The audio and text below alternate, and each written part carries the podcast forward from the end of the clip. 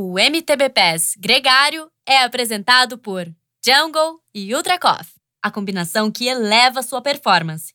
Plant Power. Perform your best.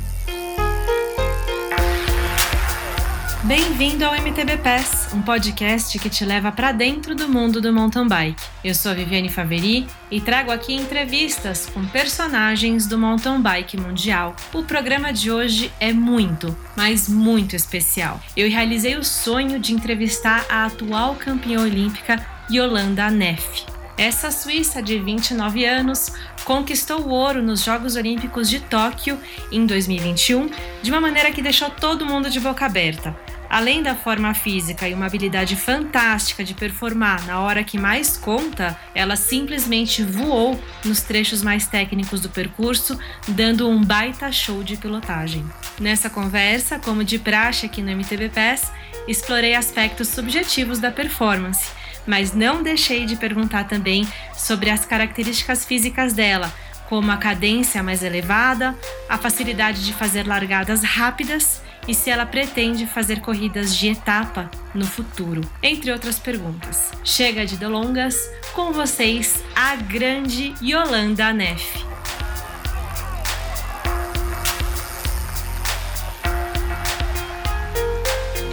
Yolanda, what did it take for you to win that Olympic gold medal? Ah, great question. I see we start at the deep end. Yes. Um, you know, it was a whole story around it. It was, um, for me, it was like two comebacks in one because I had like a, a, bigger crash, like one and a half years before the Olympics, um, where I ruptured my spleen. And then luckily I could recover from that. And then six weeks before the Olympics, I crashed at the World Cup in Leogang and I broke my hand. So that was just six weeks to go. So that was really like a race against the clock to come back in time to even be able to compete. I, I couldn't train on my mountain bike. And yeah, but at the same time, I was really calm and I was really um, just so happy because I, I I was doing good trainings. I was um, feeling really you know i could see progress in my hand every day i could see how the swelling went down i could see how it was recovering so i i could see all the progress and i was in a really good uh, headspace. I was i was really happy just how how it was all going and i was so happy to to go to the olympics and yeah to be there and compete. And you know the year before because of covid it was almost canceled so it was pushed back a year. Yeah. So then to still have it you know that it didn't get canceled completely only pushed back that already made me so happy. And i was like oh this is so cool we can have that. I i did the test race in tokyo in 2019 and i won the race on the same racetrack. So i knew the track was great and I, I was loving the track and so I was so happy to come back there and, and stoked to race. And yeah it was it was everything fell into place. Yeah. If someone asked me Viviane what do you think about Jolanda winning that medal and what did it take her to do that? I think after following you and being inspired by you and analyzing you as a commentator for Red Bull, I would say that you're just happy to ride your bike, right? Yes, totally. Like that's so true. I I love to ride my bike and I'm I'm just happy when I when I ride my bike. You know, I I really hope I can ride my bike for all my life and and and just keep riding because it just makes me feel so good. I love it to be out in the nature. I love it to, you know, sometimes you see an animal, you see the nature, the forest, just to be on a trail. It's it's like a dream to me. I, I love it so much. And that I that I race is like yeah, like the natural addition maybe. And I I love racing, of course. I, I love racing as well, but I also just love training and mm-hmm. love to ride my bike. And yeah yesterday for example i i went on a bike ride and i got so happy during the bike ride. Just from riding my bike i was so stoked. I like couldn't stop riding you know? It was getting dark and the sun went down and i knew i should go home because i didn't have lights but i just wanted to keep riding and yeah it was i really love it yeah. to ride bikes. Is it like something is it a feeling you have when you do technical trails? Is it the that momentum you get, the flow you get when you're riding the trails? Can you like find the what triggers that feeling? Yeah to me it's a great feeling it's like a combination of speed you know and then when you get a corner nice and you yeah. can come around quick and you link it up to the next one and it's fast and a lot of things are happening and it's almost like in a computer game you know like uh-huh. things are flying at you and you need to like find the right way to do it so it's like a computer game but in real life and yeah it's it's so good and yeah i i love to you know feel my heartbeat and feel alive and feel like yeah i'm taking in all the sensations and everything. It's like it's the whole feeling together. It's it's really something i yeah i enjoy and i can never get enough of it. Do you think that feeling can show up regardless how fit you are. For example, if you're not winning races, can you still feel that way? 100% like yeah. everybody can feel that even on your very first day of mountain biking and the great thing about mountain biking it's something for everyone you can start mountain biking when you are 60 years old or when you are 6 years old it's uh, something for you know that's very healthy for your body it's good for the joints it's not something where you damage anything of your body. And also it's very social. You can go together with other people and talk at the same time while you ride. So there is a lot of benefits coming of it already. But then also you can really experience that same feeling no matter which level you are at. Even if you are really good on your bike, you can always still learn more. You can always still go faster. There's like no limit, you know, you can always mm-hmm. improve. And already when you are having your very first day on a mountain bike, you will feel little things you know and like oh you can like lift your wheel a little bit and the next day you can lift it a little bit more and uh, one day you know you you find new way how to ride around a corner and like for every single time on a bike no matter if it's your first day or your 7000th day on a bike there mm-hmm. is always things to to to feel great about to learn to experience to to yeah I, I i would say for any level it's it's a great sport. I can totally connect with everything that you're saying.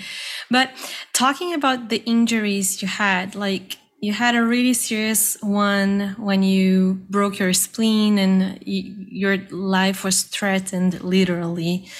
And um, just the fact that you came back and you were writing again and i was already amazed by it and it was incredible to see you recover. But then what i saw on the following year was jolanda pacing herself. Doesn't make sense. Like how hard was it to pace yourself or where you're like, okay, now I'm old enough. I understand I have to respect this process because you were perfect. You were so in shape before the Olympics. I think in 2021, I really found a new way how to look at it all and, and, and to realize that, you know, as long as I am in a green zone, like eh, I don't, it doesn't need to be perfect, everything. Like I don't need to have a hundred percent and only then I can be good. It's okay if I am in this zone of like 95 to a hundred percent, you know, I do what I can, but I am in this green zone kind of, and it's fine. And and to really learn to relax about that and to have less stress um, to be right there, but just to move in a good way. I would say that was my big learning point for 20 2021 and yeah for sure i think a part that got me there was in 2020 you know when i had the injury and i really had to take a lot of time without riding the bike and just to recover and, and come back um, for sure i was uh, getting some patience there and I was learning to be more calm. And then I think in, in 21, it was really nice to to come with more calmness into the season and and be like yeah okay i am doing my thing. I i will uh, um, do what i can. And it will either work out or not but i wasn't stressed out. I was just like in the green zone and and doing my thing. And that was such a great feeling. Wow that's yeah incredible. We learned a lot just by watching you. And for sure a lot that the youngers can look up to for when the youngers get hurt they can definitely see what you did and learn from learn from that. Although that recovering from the the broken wrist 6 weeks before the olympics that's something really rare. It's not everybody is able to do that. So good job on that for sure. You know something about recovery. Yeah. Yeah it was it was funny because when i when i crashed there and we did the calculations that it would be exactly six weeks to the Olympics, I was like, okay, six weeks, that's that's perfect. You know, if it would be five weeks or four weeks, it would be really too short. Um, seven weeks, yeah, you would be on the safe side. But with six weeks, we were really like exactly on the line of okay, we can do this. A bone can heal in six weeks, and mm-hmm. yeah, it was really when I when I heard the news, I was like super motivated, and I was like, okay, yeah, I have six weeks. But when I, when I went to the hospital and they told me the bone was broken, I was like, ah, yeah, that's okay. It's only a bone. yeah, it's not the spleen. yeah, exactly. I was like, that was the first one. I was almost happy. I was like, okay, a bone, we can do that. oh my God, that's you're so optimistic. That's amazing. How is it for your family? Like your close relatives, I is it a roller coaster for them too? or did you earn this amazing optimistic vibe from your parents um, for sure it's a roller coaster at, at sometimes you know and especially for my parents they knew me all my life and they um yeah they were with me at all times and you know they can they can totally see all the the lows and all the highs for sure. And it's a roller coaster 100% you know like sometimes uh, not I, I wouldn't even say not even with the injuries like i feel like the injuries we always like had a really good mindset and optimistic outlook and and all that. I would say it's more like other things that maybe happen or come up and that like yeah where it's like a roller coaster that goes up and down. Mm-hmm. um but in general for sure my my parents have a really good mind mindset and they really keep me on the floor. You know they they make jokes with me and they they never like they never tell me like ah oh, you are the best or you are the greatest. They always like yeah you know make a joke with me like uh, how how can i put it uh, they you know they keep me on the floor they mm-hmm. they don't tell me just ah oh, you're the best no they tell me the the opposite basically ah, okay you know they tell me like oh yeah okay great you won but you know like this and this you could do a lot better uh-huh. you know ah, okay. Like, oh, okay that's actually true. So that that keeps me motivated you know to like mm-hmm. keep working and and be like okay i can do this better. And what did your mom say when she saw that picture of that huge drop you just did on the last downhill race you did? Good question you know i didn't even talk to her yet about this but uh, yeah i think they were very happy after the race. I sent them a message and i i said like i yeah we finished the race it was good and i think they were very happy to hear that i made it without uh, any problems so uh, yeah is yeah. is downhill racing something for fun that you're doing off season probably there are tons of people asking you the same question are you gonna race for real no, I am not planning to race any downhill World Cup. Um, mm-hmm. That's really not a plan. It's more I am here, you know, where my boyfriend lives, and this bike park where the race was at is a new bike park made by Neko Mulally, who is also racing World Cups. Mm-hmm. And there was this race on last weekend, and Luca was of course gonna do it and he said like ah yeah i'm going to this race and so i just said like ah yeah, I will come as well. you know, it was like yeah. it was really something for fun and more spontaneous and yeah, it was really really cool to it and I really enjoyed. You know, it's something completely different. It's only yeah, 3 minutes and it's very intense and yeah, you need a full focus for three minutes. So that's really something I enjoyed, and that was really cool. Um, but yeah, it's it's a fun little project for now, and it was really cool. But it's not something I I want to follow up in in the World Cups. Uh-huh. It's definitely good training for cross country, right? Um, by the Yes, way, how d- how did you manage to um, remove thirty seconds from your qualifying time? Uh, That's insane. yeah. Like a, a big part of it was the weather. So on the race was on sunday and on friday it was raining the whole day. Okay. and we were tra- training in the rain and it was really slippery. And on saturday it was already dry but still really sticky you know and really muddy. Mhm, and then on sunday it was really dry mhm. so like the pro men they removed maybe like 10 seconds Mhm. from their time from Saturday to Sunday. And for me, the difference was 30 seconds. so, like, a, a part of it was because of the weather, but also one part of it was because I took all the bigger uh, jumps and drops on the, yeah, on Sunday.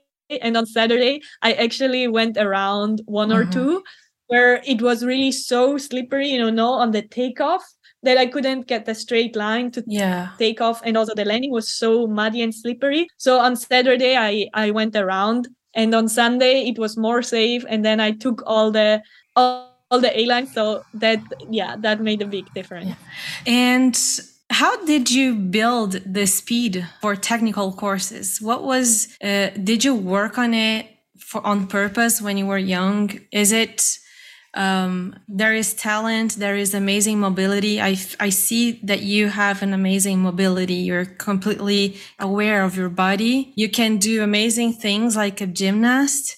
Did you like focus on developing your skills all since you were young? Yeah, that's a great question. So, like my mobility, I for sure have it because when I was a kid, I did um, not the gymnastics that I did rhythmic gymnastics, Mhm. which is also at the Olympics, but it's not what Simone Biles does. It's what is you know on the floor with the bands and Yeah, the, yeah. the rhythmic gymnastics. That's what I did as a kid. That's why I have the the flexibility for sure.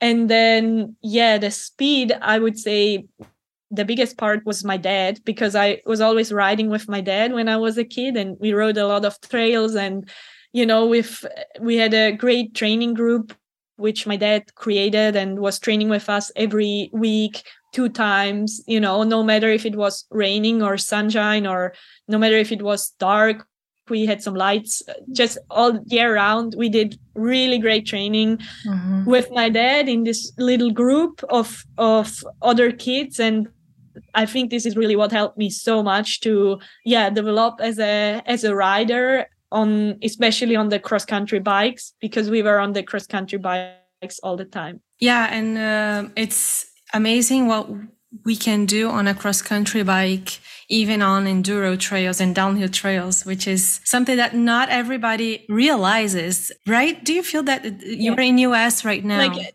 yeah like a, a cross country bike is so different than a downhill or an enduro bike or a trail bike. And i feel most people who ride trails for fun or as a hobby you know the natural thing to do is to get a trail bike which i would do as well if i was riding you know a nice trail in the forest.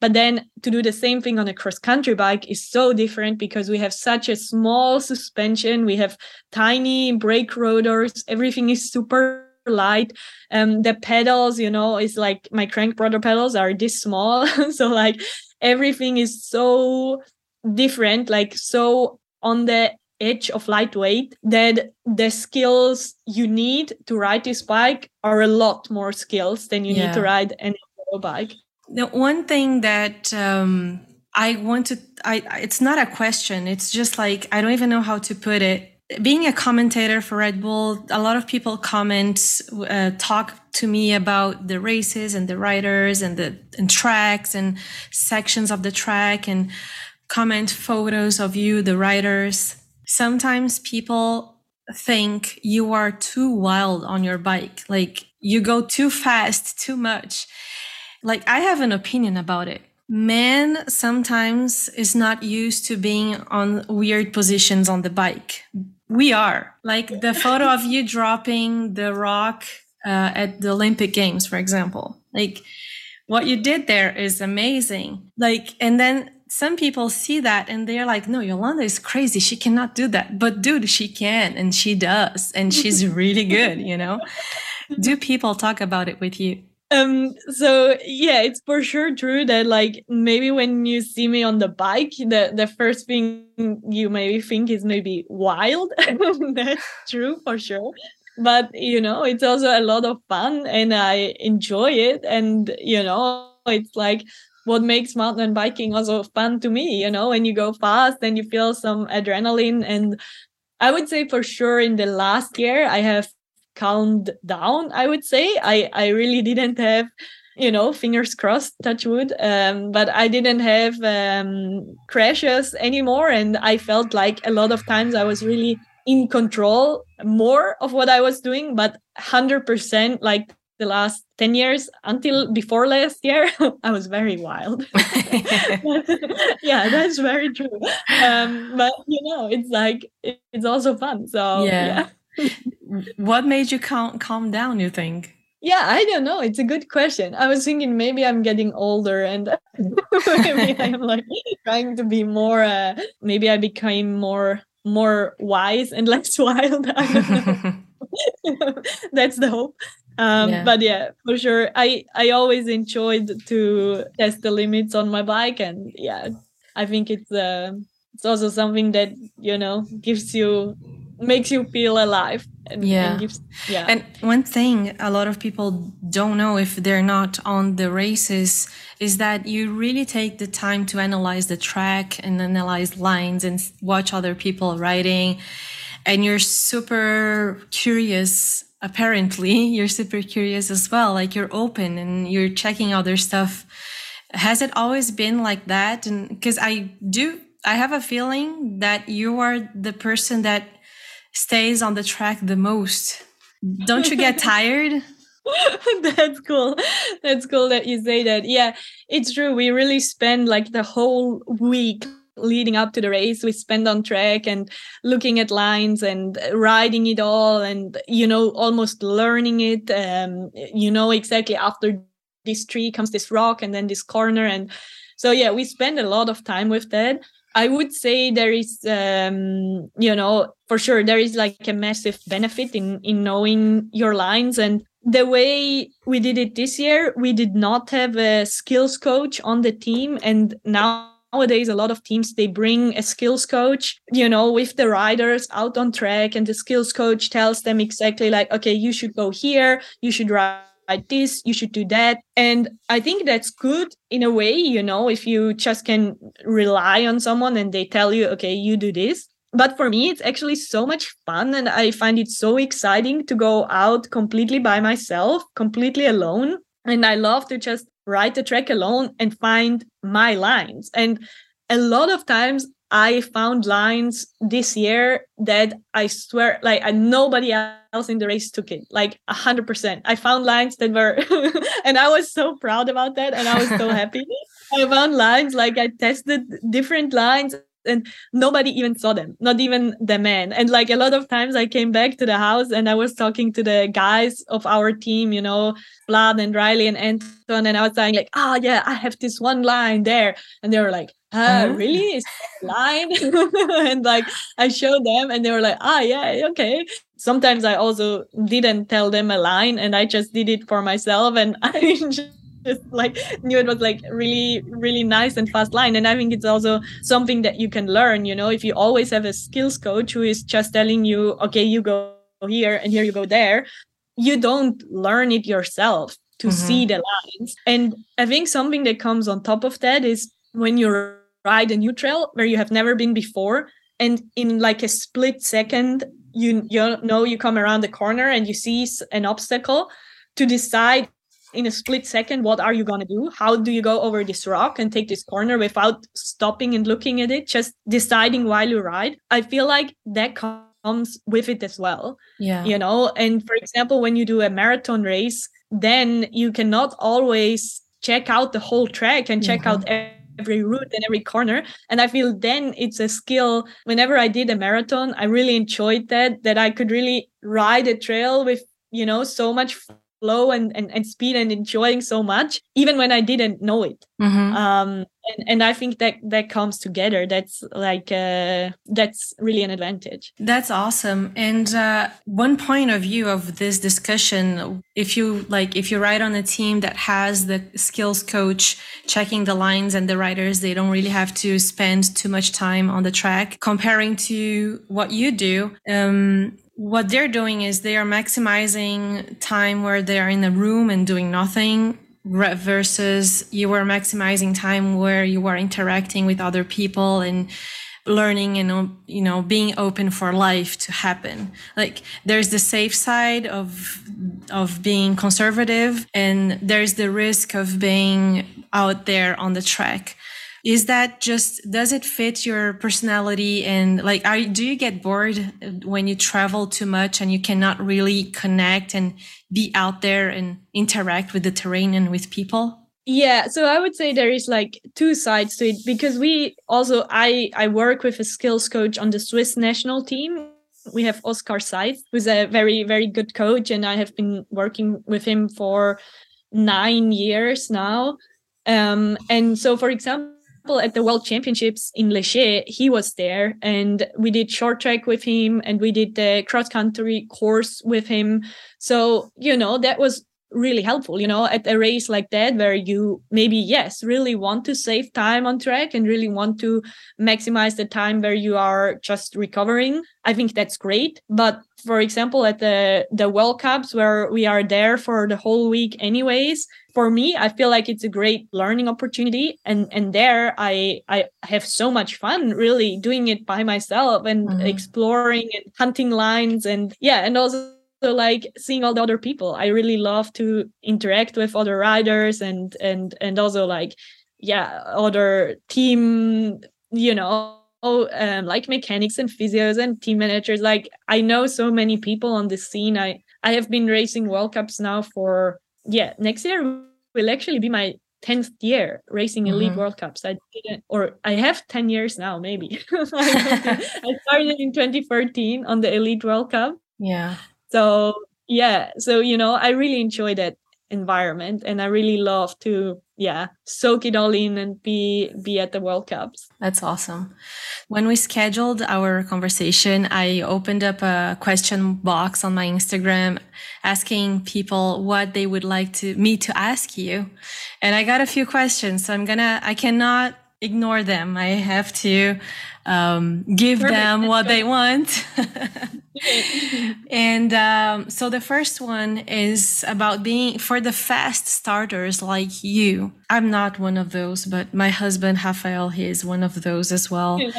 you have the ability to like just dig so deep and go uh, go all out so fast, so hard, and it's insane. How do you, how did you and how do you find that sweet spot where you can embrace that strength and go super deep, but you still hold back a bit, not to dig a hole and you know not recover from that?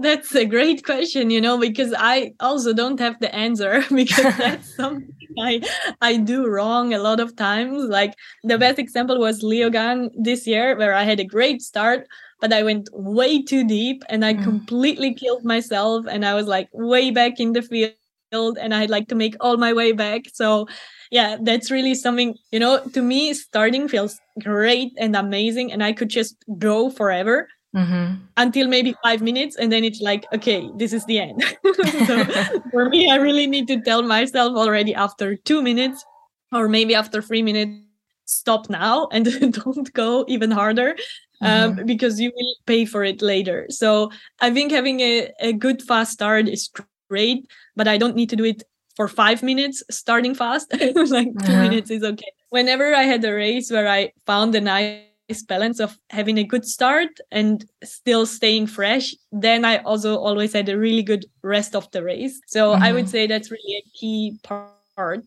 to the race to, to start fast but to not kill yourself good another question um, a couple of people told me they they wanted to know your point of view of your cadence because you have a really special cadence. And for us who are looking at you we almost feel like dude go a bit slower. We don't want you to kill yourself. But for you that's natural and that's your body and that's how it works for you. Can yeah, you comment you know, that a little bit?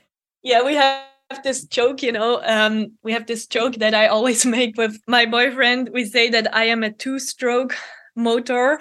You know, when the on the dirt bike you have two-stroke and four-stroke, so we always uh-huh. joke because yeah, the two-stroke motor only works when you have a high cadence. Okay, like it doesn't even get the full power, and the four-stroke is like you can turn the throttle and the power just goes up. Mm-hmm. But with the two-stroke, you only get it when you spin it really high. so we always make this joke and we always say like, yeah, on the bike, you know, I am just like at two strokes. So really to get my power, I need to have a high cadence. and mm-hmm. honestly, I think in a way it's true.